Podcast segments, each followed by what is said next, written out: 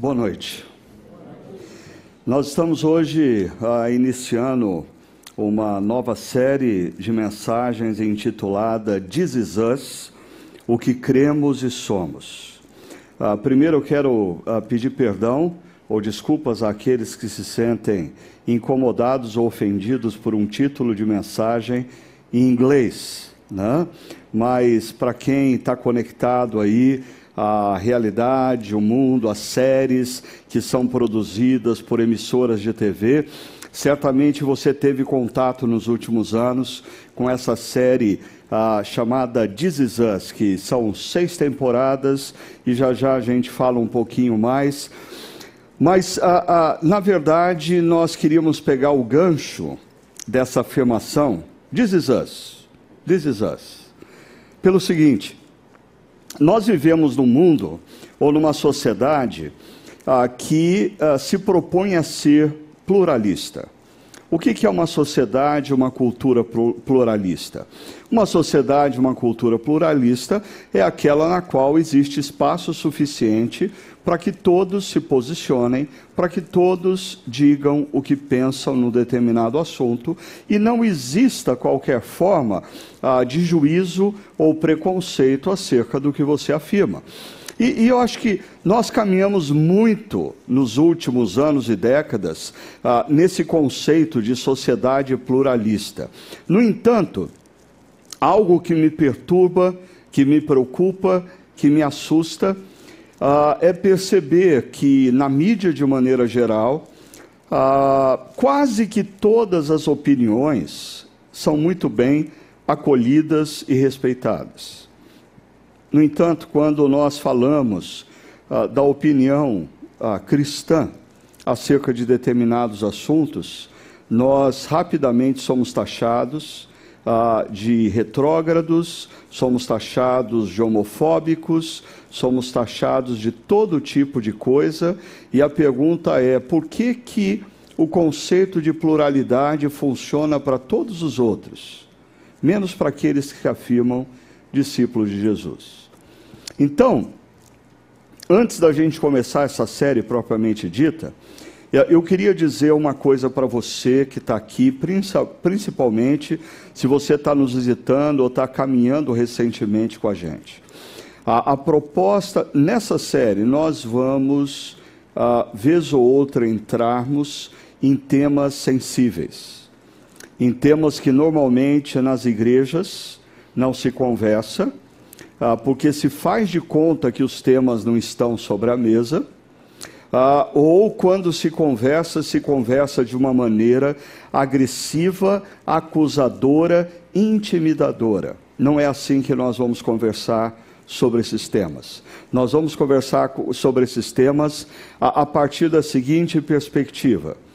Ah, nós, e aí eu falo na primeira pessoa do plural como discípulos de Jesus, nós, discípulos de Jesus, temos o direito de expressar nossa opinião. Então, nessa série, nós vamos apresentar o que nós cremos, o que nós somos. Quando nós falamos de família, de sexualidade, de relacionamentos, o que nós cremos, o que nós somos. This is us. Nós somos assim. Isso nós somos. Ah, e, e com isso nós não queremos ofender ninguém. Nós não queremos agredir ninguém. Mas nós queremos simplesmente ter o direito de mostrar quem nós somos e o que nós cremos.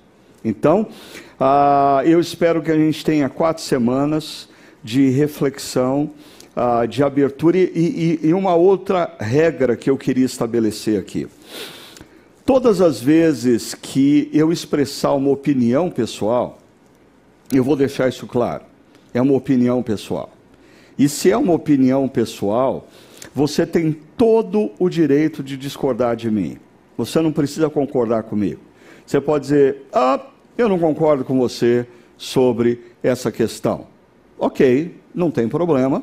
Nós vivemos uma sociedade pluralista, vamos nos respeitar. Agora, é, na maioria das vezes, você precisa perceber que eu não vou apresentar para vocês a minha opinião pessoal.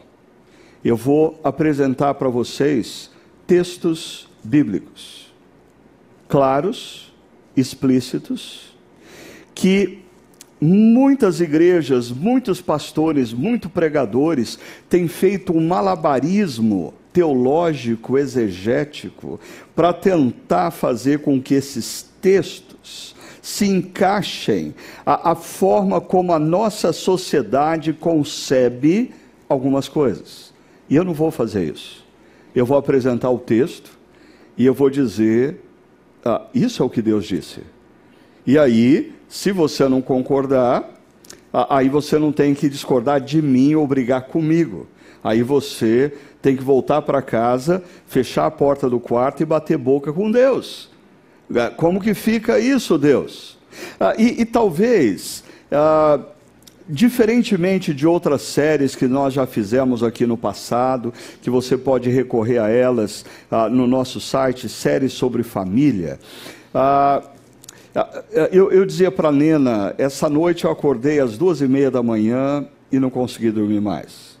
E aí eu fiquei pensando, ah, o que, que me tirou do sono, o que me roubou o sono, eu estou preocupado com alguma coisa. Ah, que que... Ah, aí até que eu falei assim, a pregação. Eu estou preocupado com a pregação. Porque, diferentemente do passado, é, é, já foi mais fácil falar sobre família. Já foi muito mais fácil falar sobre casamento. Mas nos últimos anos, a nossa sociedade deu uma guinada muito violenta, muito violenta. A, a, a, todo o processo de mudança de comportamentos foi acelerado a, a tal ponto que, por exemplo, o livro que eu escrevi há 15 anos atrás, eu tenho medo de fazer a segunda edição, terceira, não sei qual é a edição dele, eu tenho medo de fazer, porque assim, algumas coisas, como eu coloco ali, hoje você não pode mais colocar. Mas nós estamos falando de 15 anos atrás. 15 anos atrás. Então, ah, diferentemente de outras séries sobre família que nós já fizemos, Talvez essa série tenha uh, um, um outro propósito também. É fazer você perceber se você ainda crê no que você afirmava crer. É, porque pode ser que à medida que eu vou colocando algumas coisas, você escute o que a Bíblia diz e chega à seguinte conclusão: eu não creio mais nisso. Aí você tem que resolver o que você vai fazer sobre isso. Mas o meu papel aqui vai ser apresentar para vocês, ah, quando nós falamos de família, sexualidade, relacionamentos, criação de filhos, entre outras, outras coisas, o que nós cremos e o que nós somos como igreja. Is us. Ok? Agora, falando em is us, ah, essa série eu tive contato com ela em 2019. Eu e Sônia estávamos num período de descanso e ah, aí nós tínhamos mais ou menos um, uma liturgia diária ah, que envolvia preparar o almoço, almoçarmos juntos, aí nós sentarmos, sentávamos na frente da TV e, e nós assistíamos um ou dois episódios dessa série. E assim eu me lembro que não poucas vezes, quando acabava o episódio, eu olhava para ela, ela estava em prantos, ela olhava para mim, eu estava em prantos, porque é interessante essa série.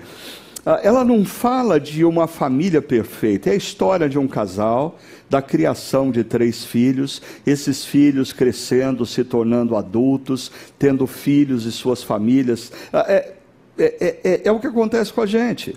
E, e ao longo dessa trajetória, eles enfrentam problemas. Existe a questão do luto, existe a questão da culpa, existe a questão da obesidade, existe a questão do alcoolismo, existe a questão da homossexualidade. Inúmeras questões que nos secam estão presentes nessa série. Mas o que me chamou muito a atenção é que essa série ela bateu recordes de audiência. Para você ter uma ideia, até assim a propaganda do, do, da, do, das novas temporadas batiam, a propaganda batia recorde de audiência né? nas redes sociais. E, e aí eu fiquei pensando, peraí, essa série fala do amor entre um homem e uma mulher, fala sobre a, a dedicação sacrificial na criação de filhos, fala sobre perseverança na criação de filhos adolescentes, fala de luto, fala de perda, fala de lutas, mas amizade, fala de cuidado com aqueles que envelhecem e sofrem, fala sobre permanecer juntos, apesar dos problemas e das lutas. E, e, e, ah, mas tudo isso que eu mencionei há pouco, vai na contramão do que a nossa cultura atual tem como verdade. Ah, Por que uma série que apresenta como verdade valores que a nossa cultura não celebra mais como verdade? Porque a série bate recordes de audiência. Tem alguma coisa que não encaixa aí. Já parou a pensar nisso? Por que pessoas que não acreditam ser verdade isso assistem com tanta dedicação histórias que enfatizam essas verdades. Deixa eu trazer para vocês uh, um pouquinho de filosofia, porque eu acho que é imprescindível no mundo atual nós ganharmos uma mentalidade um pouco mais crítica para o que está acontecendo. Eu diria que a maioria dos cristãos principalmente jovens e adolescentes, mas também muitos adultos, estão sendo engolidos pela cultura, e assim é um processo gradativo, lento, a pessoa não se dá conta, mas ela vai sutilmente sendo envolvida, ela, é, é, é, ela vai sendo formatada pela cultura através de inúmeras liturgias culturais, e a gente precisa resgatar o senso crítico para com isso. Francis Schaeffer foi um dos pensadores cristãos mais importantes do século XX. E em 1974 ele falava numa conferência muito importante que ficou conhecida como Congresso de Lausanne, na Suíça. Ah, e do palco daquele, daquela conferência, Francis Schaeffer dizia na sua preleção que o grande desafio que cristãos iriam enfrentar ah, nos próximos anos e décadas. Era a manutenção da verdade no mundo de relativização. No mundo onde tudo se torna relativo, tudo se torna ah, ah, líquido, fazendo uso de um outro pensador. E Uh, Francis Schaeffer, uh, num dos livros dele, A Morte da Razão, ele traça essa linha que nós usamos na série que nós falamos sobre Eclesiastes também, mostrando que assim nós podemos entender a história como uh, do lado de cima dos céus nós temos a graça, nós temos o eterno que intervém na história, que age na história, do lado de baixo da linha nós temos o que o autor de Eclesiastes chama de, de debaixo do céu nós temos a natureza, nós temos o, o histórico, nós temos os eventos históricos. E Francis Schaeffer, então, vai dizer que a, base da espiritualidade cristã, assim também como a base da espiritualidade judaica, uh, está no conceito da revelação. Uh, ele tem um outro livro que ele fala do Deus que intervém. Ou seja, aonde está a verdade para o cristianismo e para o judaísmo? A verdade se encontra no fato de que o Deus Criador, que está na dimensão eterna e da graça, interveio na história e se revelou na criação. Interveio na história e se revelou no êxodo do Egito. Interveio na história e se manifestou em plenitude através da vida de Jesus, manifestando o seu plano maior para a humanidade. Ah, então, a revelação de Deus aos seres humanos nos trazem o que nós cremos ser a verdade. Problema, principalmente durante a Idade Média, há instituições que deveriam ensinar e falar da revelação de Deus como princípios de sabedoria e de vida, usaram a autoridade espiritual para promoverem inúmeras coisas que nada tem a ver com a vontade do nosso Deus Criador. Então, a igreja patrocinou guerras. A igreja subsidiou massacres, como o que aconteceu quando colonizadores espanhóis chegaram na América diante da, da, da civilização asteca e maia. A igreja se calou diante da escravatura.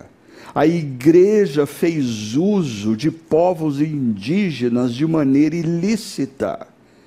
Tudo isso se revela como um abuso, mas perceba, não se trata de um abuso do Deus Criador, se trata de um abuso de instituições que fizeram uso da autoridade que lhe foi conferida para abusar na história de seres humanos. Como consequência disso, nós temos uma ruptura que tem início no século XVI.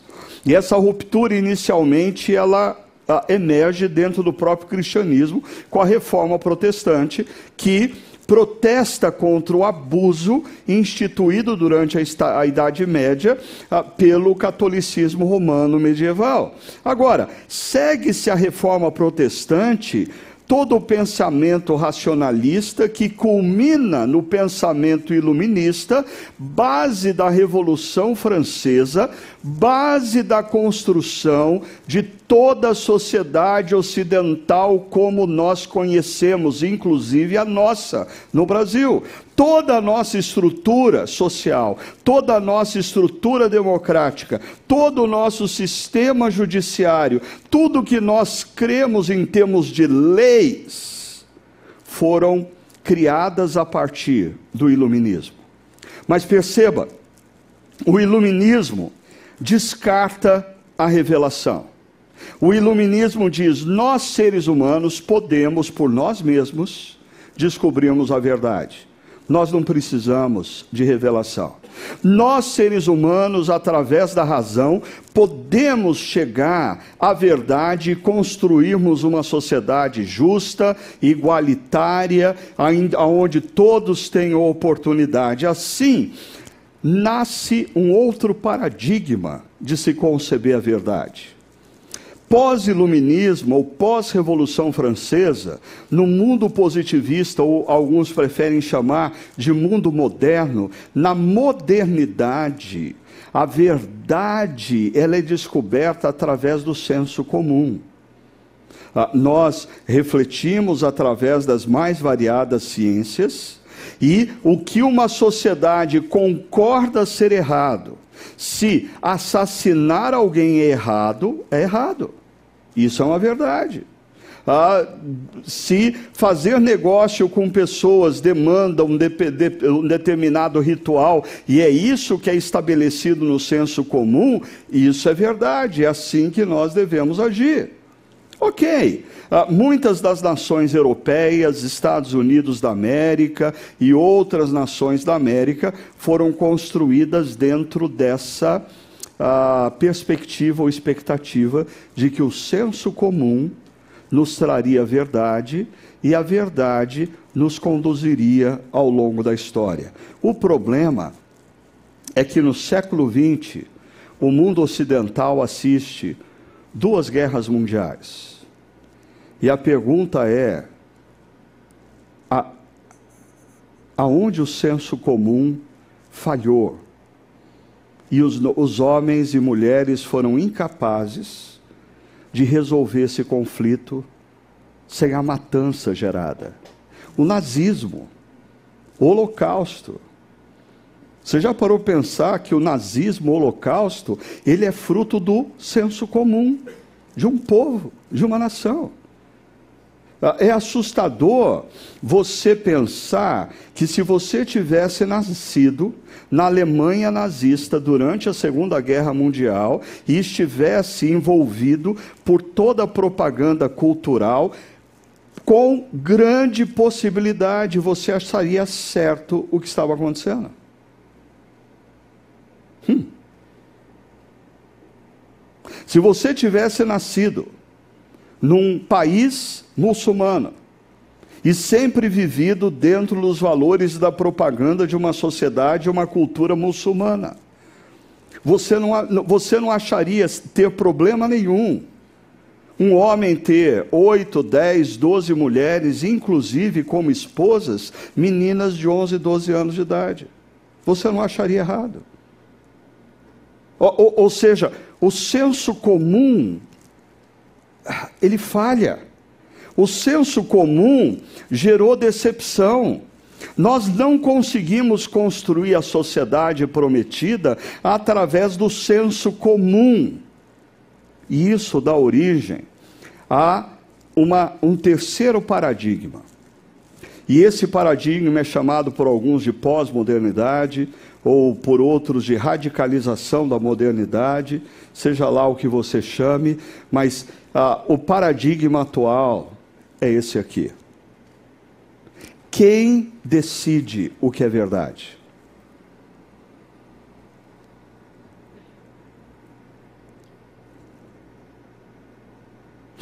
Quando você está lidando com uma criança ou com um filho adolescente, e você diz, você deve fazer isso, ele diz, por quê? Ele talvez não tenha elaboração filosófica para te questionar, mas ele está dizendo assim: pai, mãe, essa é a tua verdade, não é a minha. A minha experiência é diferente. Quantos jovens adultos vivem hoje um estilo, uma vida sexual baseada. Foi o tempo que a sexualidade era baseada no senso comum da cultura e a gente faz porque todo mundo faz. Não, hoje o indivíduo faz porque essa é a experiência dele. E não existe padrão. E existe uma ruptura aqui nessa nesse paradigma, existe uma, uma ruptura brutal com esse modelo de pensamento. Ah, uma ruptura com a cultura uma ruptura com a estética, a estética musical, a estética visual do cinema. Ah, os filmes produzidos para essa geração muitas vezes não fazem sentido para a maioria de nós. A, vestimenta, a maneira como essa nova geração compõe a sua vestimenta, não faz qualquer sentido na nossa paleta de cores dessa geração aqui. Você já percebeu isso? Foi um processo.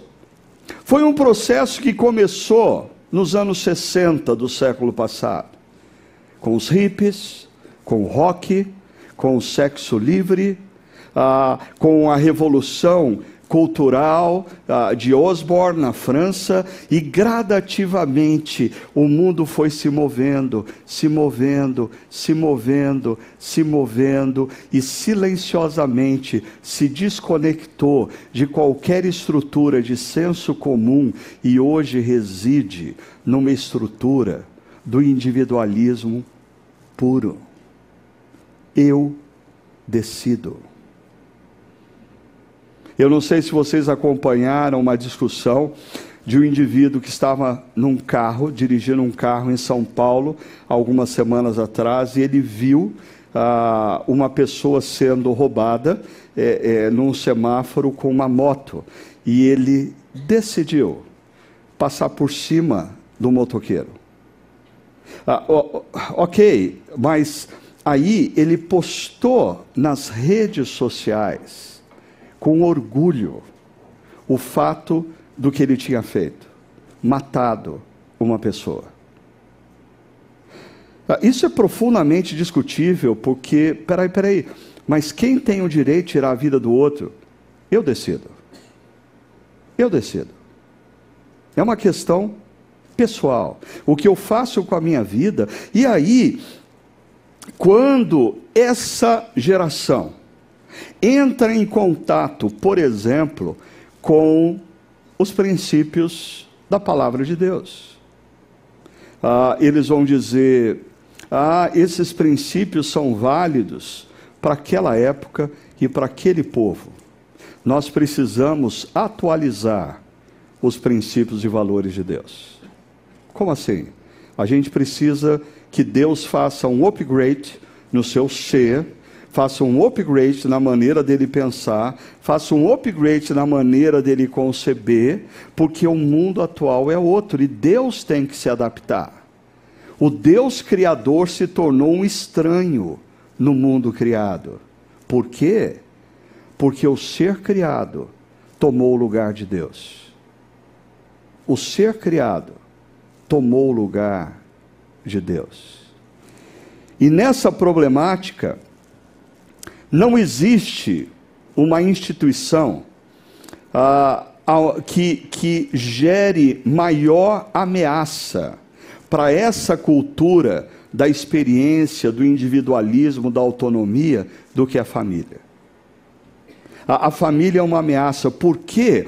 Porque, por exemplo, quando você decide se casar com uma pessoa, você está decidindo abrir mão da sua liberdade para viver uma vida comum. Opa! Não, não, não. Vida comum não é vida individual. Ah, é interessante a tentativa de construção de casamentos onde cada um continua vivendo no, na sua própria casa. Cada um dorme na sua própria cama. Cada um tem o seu próprio banheiro. Cada um tem a sua conta bancária.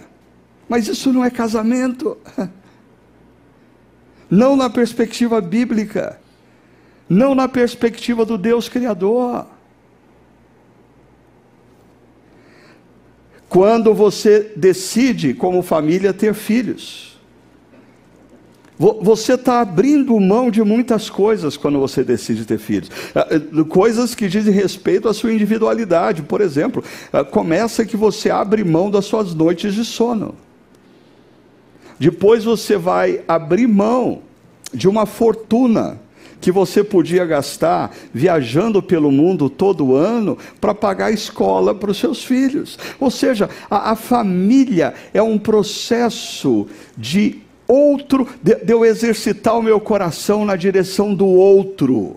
E isso vai na contramão da cultura que nos envolve, que está presente no nosso dia a dia, na mídia, na TV, nas conversas e assim por diante. Aí eu entendo o combate da nossa cultura atual à família. Existe uma verdadeira, a, a, um, um, um, uma, um verdadeiro movimento de desconstrução de todos os valores do senso comum ou da revelação. Desconstrução, essa é a palavra utilizada. E hoje, eu resolvi começar assim ah, pelo tema mais simples: ah, masculino e feminino. Ah, é, eu tenho saudade quando eu era menino. Ah, esse tema era tão simples. Hoje, assim, existem tantas categorias entre essas duas palavras que fica difícil da gente. Eu fico pensando assim nas pessoas mais idosas, mais idosas que eu, logicamente. Né? Eu conversava hoje pela manhã com uma senhora que frequenta aqui a nossa comunidade, e ela dizia: Pastor, eu tento me adaptar às minhas netas, às minhas sobrinhas, mas às vezes é difícil. Aí eu digo: Jesus, volta logo, porque eu não vou aguentar esse negócio. Eu falo: Olha, eu estou com a senhora, eu também tenho feito. Ou, ou o senhor me leva logo, ou o senhor vem logo, porque a coisa está ficando muito complicada. O que que a palavra de Deus fala sobre o masculino e o feminino. Gênesis 1, verso 26 diz assim: Então disse Deus: Façamos o homem à nossa imagem, conforme a nossa semelhança. Isso não sou eu que estou dizendo, é a palavra de Deus no primeiro capítulo do primeiro livro da Bíblia. Domine ele sobre peixes, aves, grandes animais, pequenos animais. Criou Deus o homem à sua imagem, a imagem de Deus o criou. Homem e mulher os criou. Deus os abençoou e lhes disse: Sejam férteis e multipliquem-se. E Deus viu tudo o que havia feito, e tudo havia ficado muito bom. Tudo havia ficado muito bom. Passaram-se a tarde e a manhã, e esse foi o sexto dia. Tudo havia ficado muito bom. ah, quando Deus conclui a obra da criação, ele conclui com a sua obra-prima, o homem e a mulher. E o homem e a mulher são a obra-prima de Deus, porque homem e mulher trazem consigo ah, algo que a natureza não possui, algo que os animais não possuem, a imagem e semelhança com o Criador dentro do plano de Deus, quando a natureza observassem o homem e a mulher, a natureza se lembraria do Deus Criador. E aí está o problema. Porque presente naquele contexto, existe um anjo decaído com as suas milícias, chamado Lúcifer. E toda vez que Lúcifer olha para um homem e para uma mulher, isso lembra de que ele não é o Deus Criador.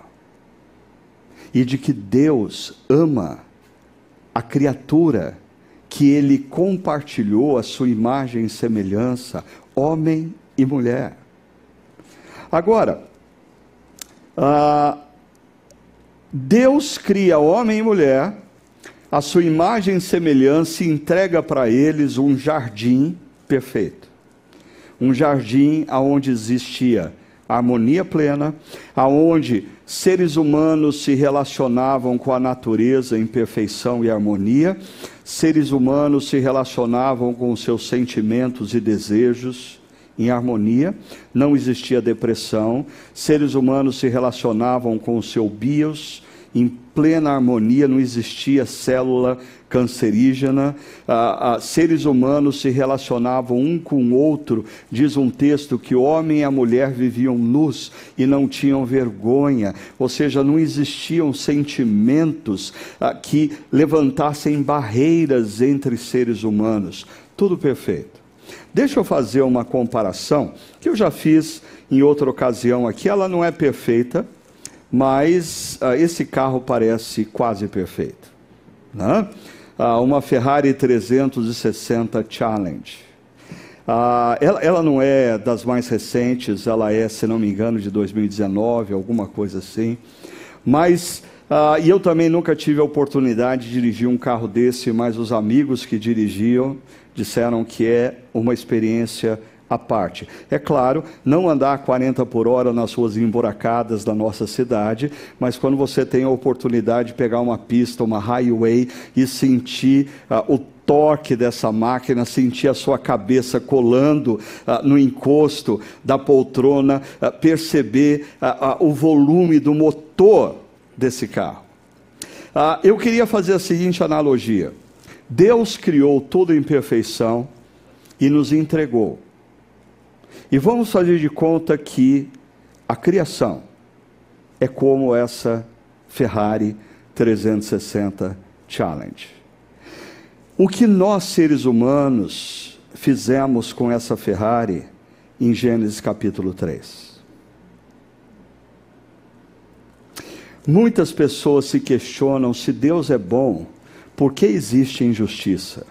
Se Deus é bom, por que crianças morrem de fome? Se Deus é bom, por que pessoas boas sofrem?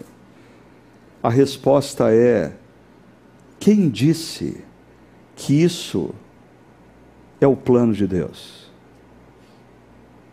Esse, é, essa é consequência do nosso plano.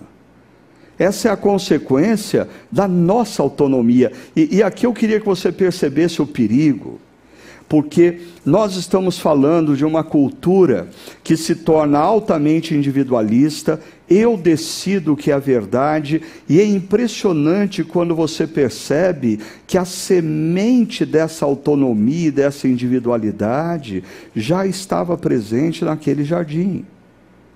É a essência da decisão que gerou esse, esse acidente, esse desastre. Então, Sempre quando nós olhamos hoje para seres humanos, você você não, não enxerga um ser humano assim, você enxerga um ser humano assim. Ok? Então daí você fala assim: "Ah, mas esse ser humano tem sentimentos de atração por pessoas do mesmo sexo. E se ele tem sentimentos dessa natureza, isso é normal. Ah, peraí, você está fazendo uma análise pós-queda. Ah, seres humanos, eles têm debilidades físicas e o seu organismo gera células cancerígenas. Isso é normal. Ah, é normal pós-queda.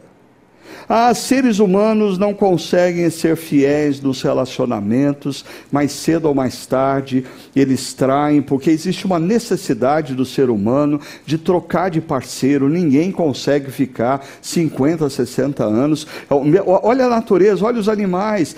Pouquíssimos animais conseguem fazer isso, porque os seres humanos vão fazer. Opa, dois problemas aí. Primeiro, o ser humano não está na categoria dos animais em Gênesis 1. Segundo, nós estamos tirando conclusões a partir do ser humano pós-ruptura, pós-queda. E, e aqui eu queria chamar a sua atenção, principalmente você que é profissional na área da psicologia, da pedagogia e de outras ciências que se relacionam com seres humanos, por favor, você que é um profissional dessa área cristão, você precisa ter sempre em mente que os seus professores universitários falam de determinados temas e assuntos sem nunca conceber que nós estamos lidando com seres pós-queda. Isso muda tudo. Isso muda tudo. Ah, e, e como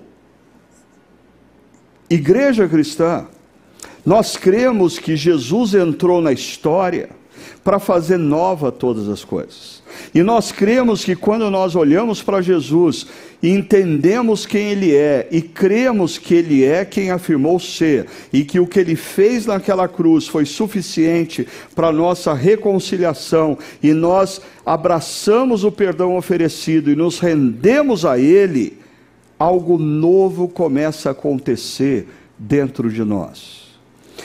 Esse algo novo ainda não acontece no exterior na sociedade, mas começa a acontecer dentro de nós. E Deus nos envia à sociedade para fazermos diferença e fazermos tudo novo na sociedade, mas a partir do que está acontecendo dentro de nós. Sendo assim, quando nós olhamos para Gênesis 1, nós podemos afirmar três coisas. Primeiro, o masculino e feminino são distintos e acima de toda criação. Distintos da criação. Distintos da eh, toda a criação, todos os animais, ah, com raríssimas exceções, têm macho e fêmea.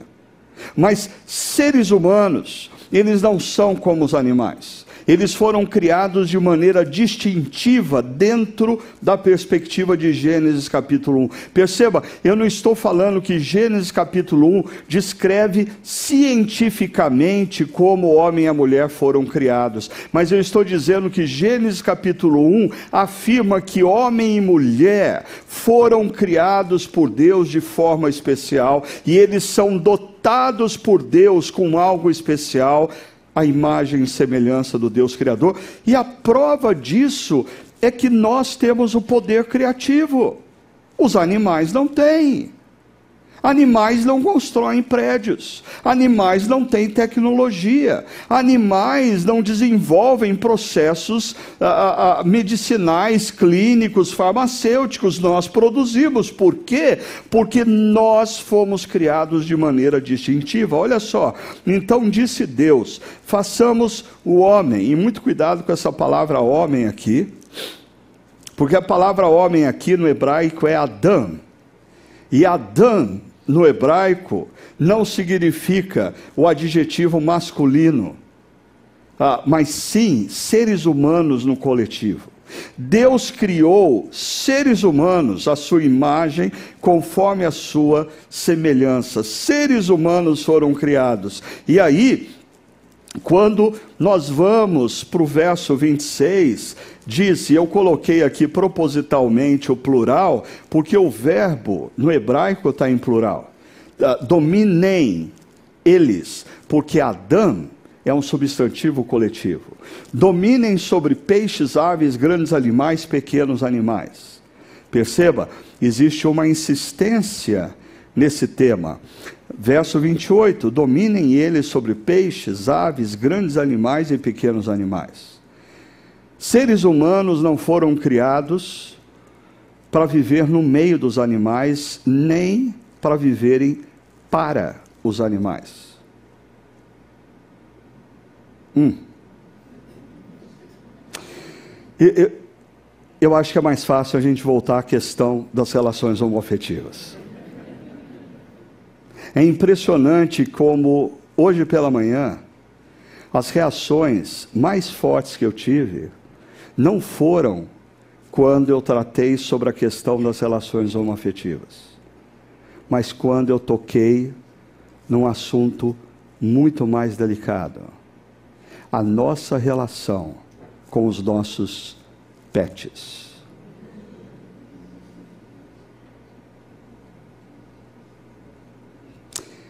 E eu sei que isso pode ter um tom até meio de brincadeira para alguns de vocês. Mas na perspectiva do Deus Criador, Ele nos criou para sermos os gestores do universo. E Ele nos capacitou quando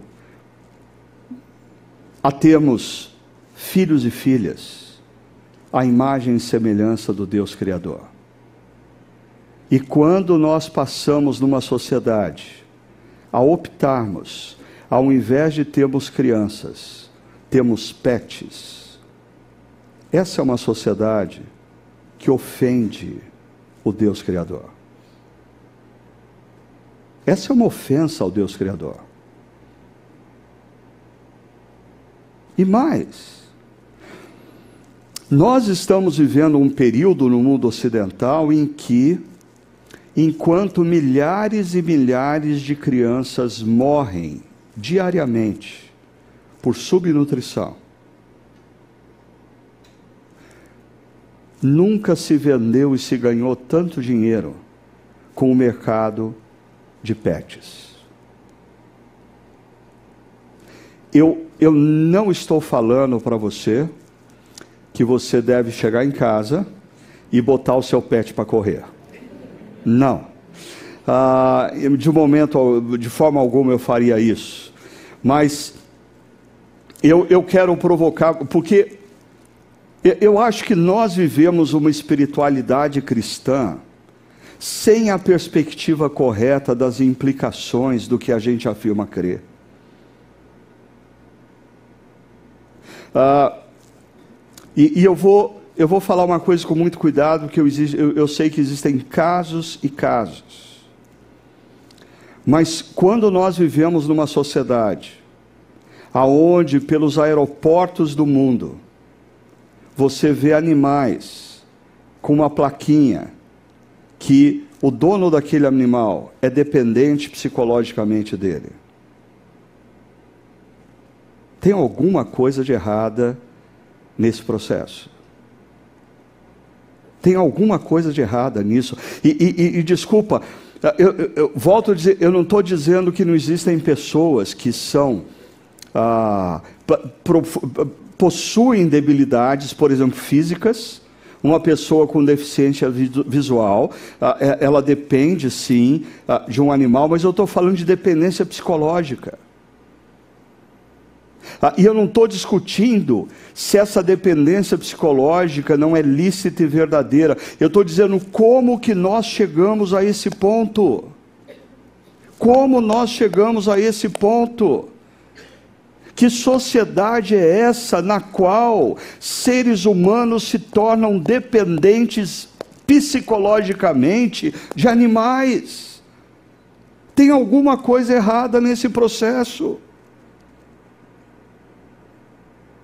Quando os seres humanos passam a chamar os seus pets, ora carinhosamente, ora numa relação estabelecida mesmo, de filho e filha.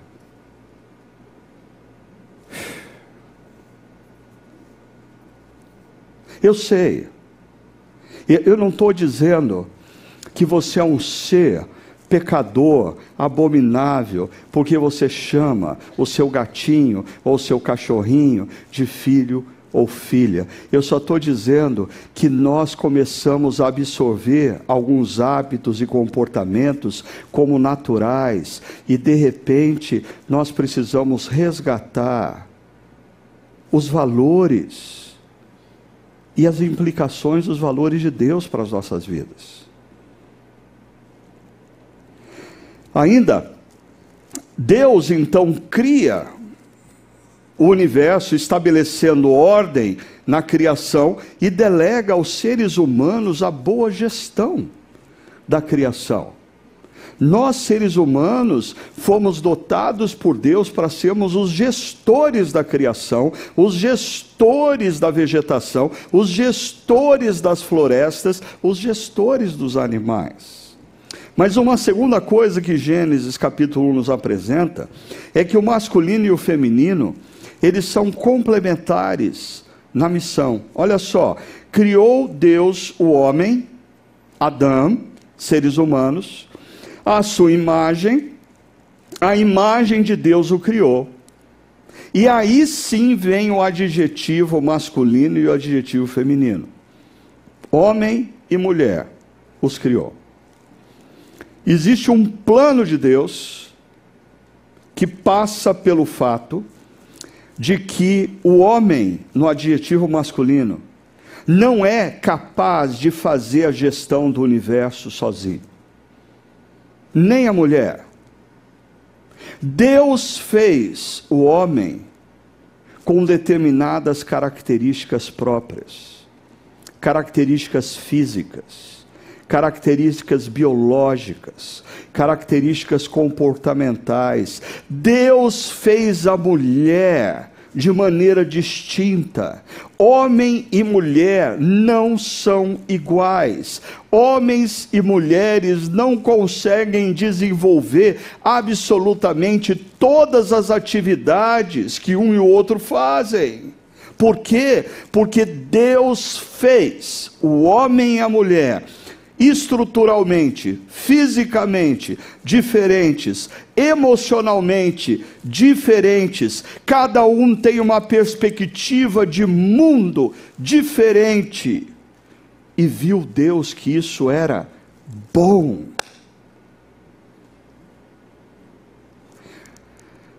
Mas nós estamos envolvidos por um processo já há décadas aonde a nossa cultura, através do movimento feminista que nasce nos anos 60, vai impulsionando a mulher a ganhar cada vez mais características masculinas. E mais recentemente começou um movimento impulsionando homens a desenvolverem características femininas. E de repente a cultura diz que o homem tem que aprender a ser mulher e a mulher tem que aprender a ser homem, quando Gênesis capítulo 1 diz que não. Deus nos criou para sermos homem e mulher. E ele olhou isso e ele disse que ficou muito bom. Ah, é verdade que ao longo da história, erros foram cometidos, principalmente pelos homens, principalmente pelos homens, de não perceberem o valor e a importância da mulher na missão. Ah, perceba que Deus logo nas primeiras páginas da Bíblia, percebeu a importância quando nós vemos lá no capítulo 2, verso 18: Não é bom que o homem, Adão, esteja só, farei para ele alguém que o auxilie e o corresponda. E esse verbo corresponder, ah, ele tem a ideia de mesma estatura. Ah, literalmente, esse verso aponta para a seguinte cena: duas pessoas no, na mesma altura de visão, olho a olho, nenhuma delas está olhando para baixo nem para cima, elas estão olhando no mesmo campo de visão, na mesma altura. Esse é o padrão estabelecido por Deus da relação entre homem e mulher. Isso é importante no contexto familiar, mas isso é importante também no contexto da construção do mundo e da cultura. Perceba, verso 31 conclui dizendo: E Deus viu tudo o que havia feito, e tudo que havia, havia ficado, não meio bom, mas muito bom. Eu, eu acho que, em meio a essas pressões, uh, nós, por exemplo, o, o mundo ocidental vem de uma cultura machista, aonde homens, em nome da liderança da família, ah, geraram opressão, abuso emocional, abuso físico. Quando nós falamos, nós precisamos resgatar e valorizar a masculinidade, o meu receio é, é você pensar que eu estou dizendo que você tem que resgatar a masculinidade do seu avô, do seu bisavô. Que ah, dentro, eu sei que existem avós e bisavós diferentes, mas dentro daquela visão do sujeito que chegava em casa, tirava o sapato na sala, colocava o pé em cima da mesa e a esposa fazia o prato e trazia para ele comer na sala e pegava o sapato dele e ia lavar no quintal. Não, não é essa masculinidade que eu estou falando. Nós precisamos resgatar uma masculinidade que tenha como ideal Jesus. Pensa comigo. A, a, gente sempre usa aquela expressão: o que você faria se você fosse Jesus? É, eu acho que essa frase ela, ela parte do pressuposto equivocado. Eu não posso ser Jesus. Jesus apesar de Deus encarnado, ele está encarnado num, num homem, num judeu, com uma personalidade. Eu não consigo ser como Jesus foi, porque eu tenho outra personalidade. Agora eu gosto sempre de pensar o seguinte: o que Jesus faria se ele fosse eu?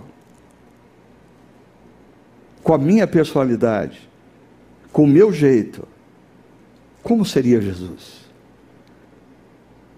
Ah, eu diria, homens e mulheres precisam crescer na direção da masculinidade, da feminilidade, olhando para Jesus. Porque mulheres também nos últimos anos e décadas têm errado. Mulheres movidas pela pressão social e cultural, tem flertado e negociado valores eh, importantes da sua posição feminina no contexto da família e da sociedade. Mulheres têm perdido a sua sensibilidade, mulheres têm, mulheres têm se tornado grandes empreendedoras e pouco cuidadoras.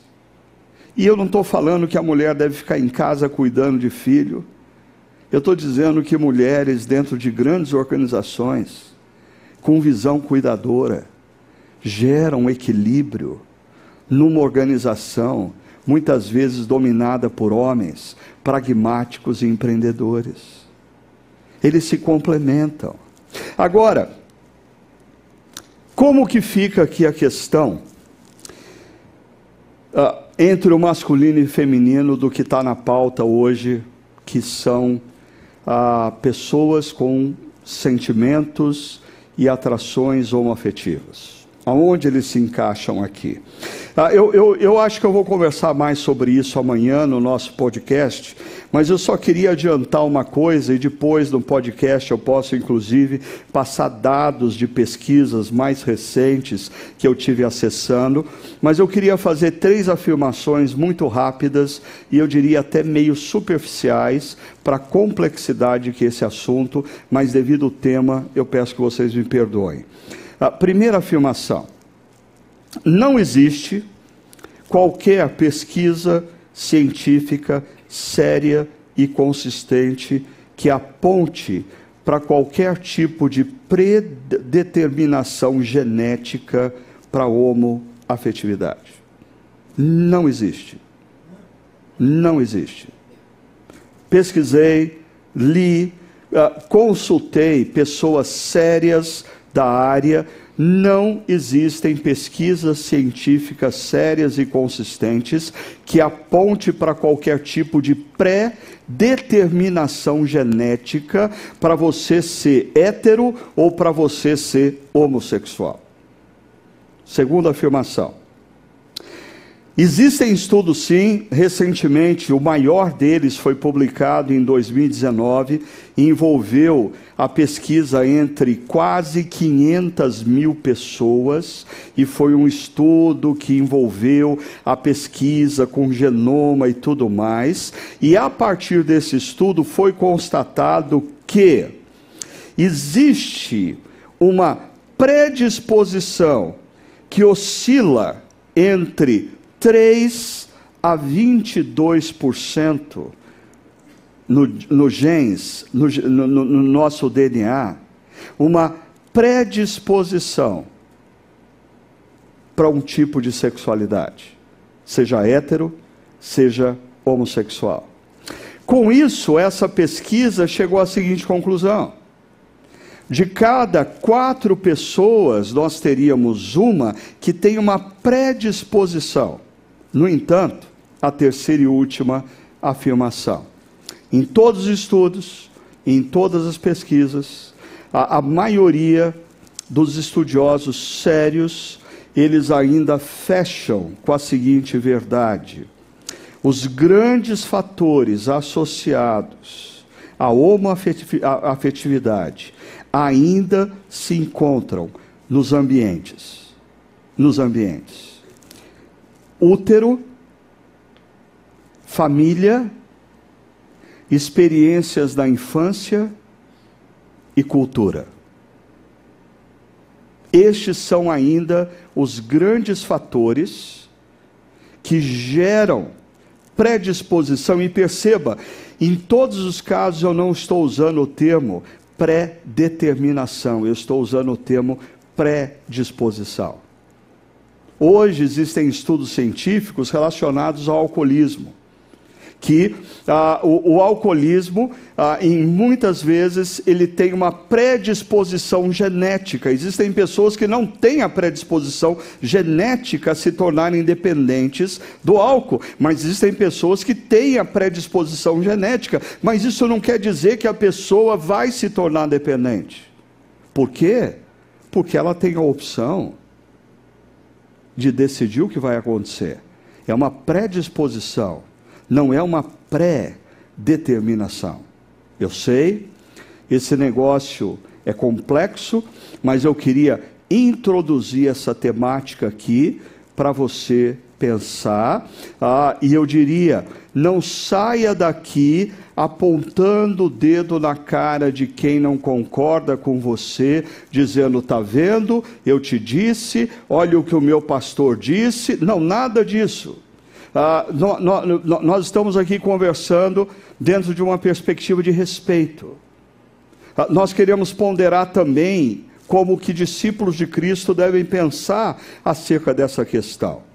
E aí, associado a isso, e a, a, a, terceira colocação que a gente encontra em Gênesis capítulo 1, é que masculino e feminino são essenciais na multiplicação.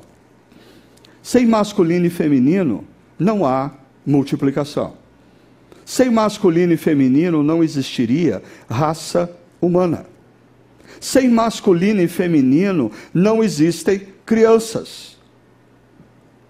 Ah, olha o que o texto diz: Deus os abençoou, homem e mulher, e lhes disse: Sejam férteis e multipliquem-se, encham e subjuguem a terra. Ah, alguns levaram mais a sério e obedeceram essa ordem, outros foram mais acomedidos, mas é interessante que eu tenho 36 anos de caminhada pastoral. E eu acho que quando eu comecei o meu ministério pastoral e quando eu tinha que falar sobre sexualidade na igreja, na maioria das vezes eu tinha que falar assim para os casais, porque era tipo uma forma de nós é, é, diluirmos a influência da, da, teologia católica romana na mente das pessoas, eu tinha que dizer assim: peraí, peraí, o texto fala de procriação, mas o sexo não foi dado por Deus meramente para procriação. Deus nos deu a sexualidade como uma bênção. A sexualidade pertence à relação inicial entre Adão e Eva, eu gosto sempre de, de, pensar de forma divertida quando Adão levanta do seu sono e olha Eva, né? E eu tenho um amigo que brincava dizendo assim: a, a, a primeira visão que Adão teve de uma mulher foi a visão que alguns homens levaram anos para ter: Eva nua.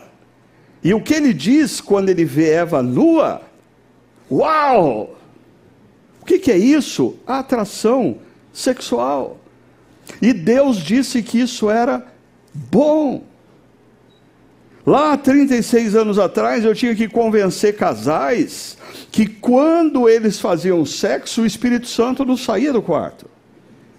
Porque talvez até hoje existem pessoas que acham que o Espírito Santo sai do quarto, aí o casal faz sexo, quando o casal termina, o Espírito Santo volta. Não, assim, o sexo é uma bênção dada por Deus, mas há 35 anos atrás a gente tinha que enfatizar que o sexo não foi dado meramente para procriação, mas é uma dádiva de Deus ao homem e à mulher.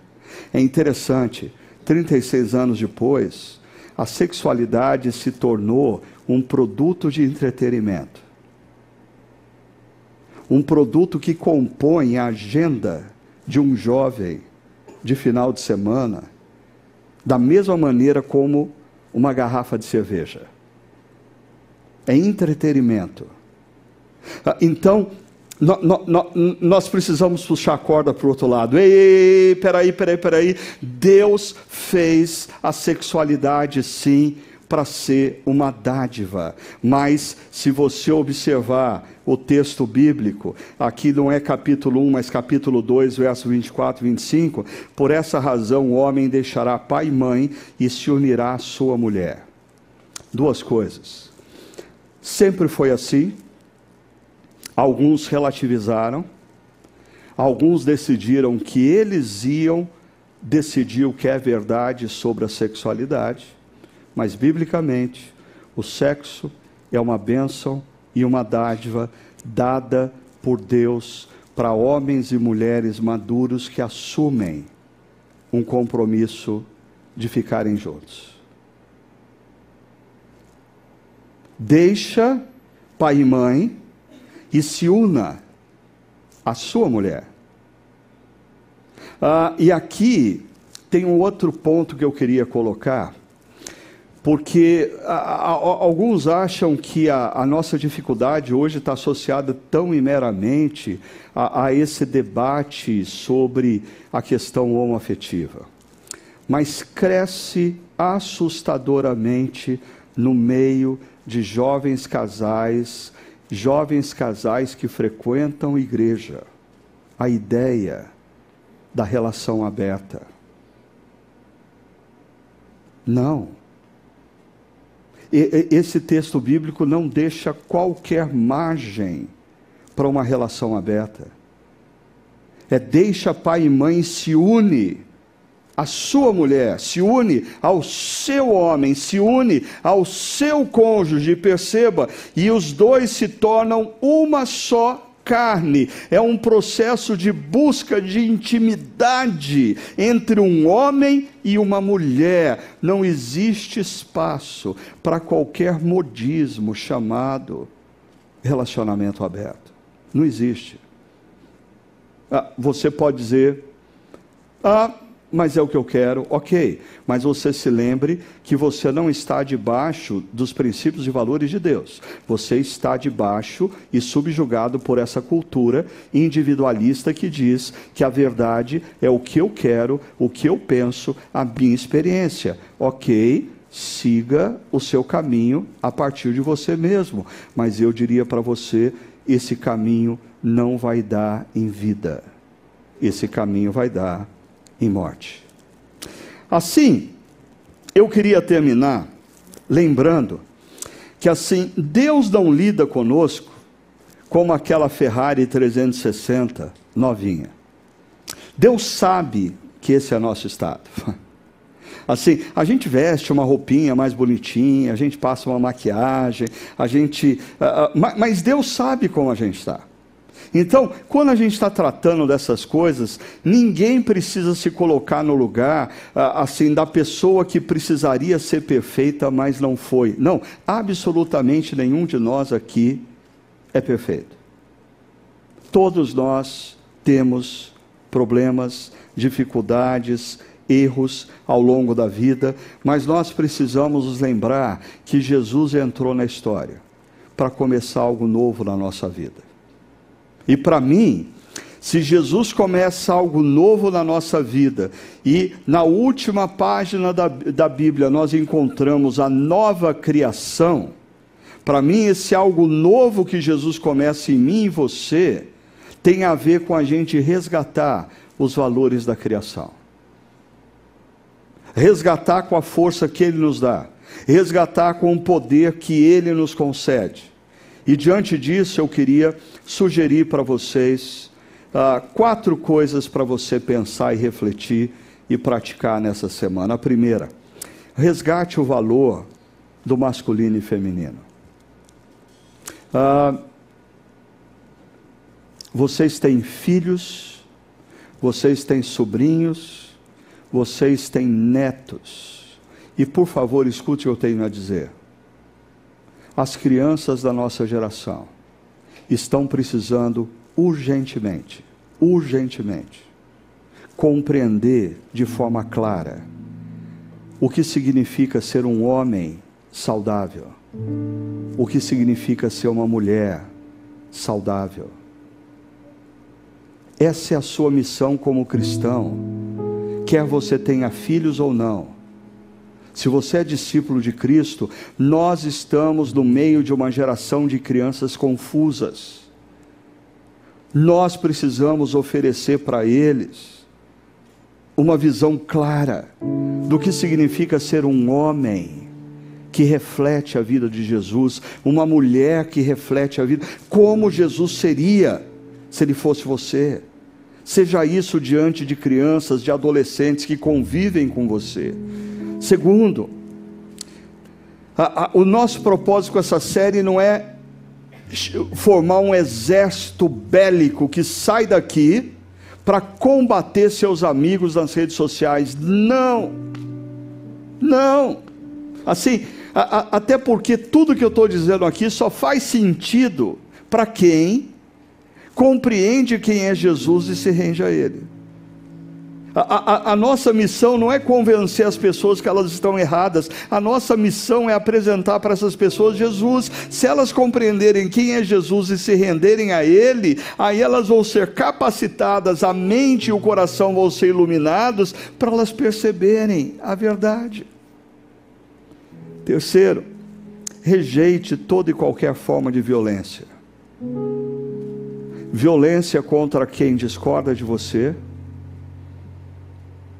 nas redes sociais, no dia a dia. E aqui um ponto. Se você compreendeu o papel e a importância do homem e da mulher no mesmo nível, olhando olho a olho, ah, talvez alguns de nós precisamos voltar para casa hoje e pedir perdão para as nossas esposas.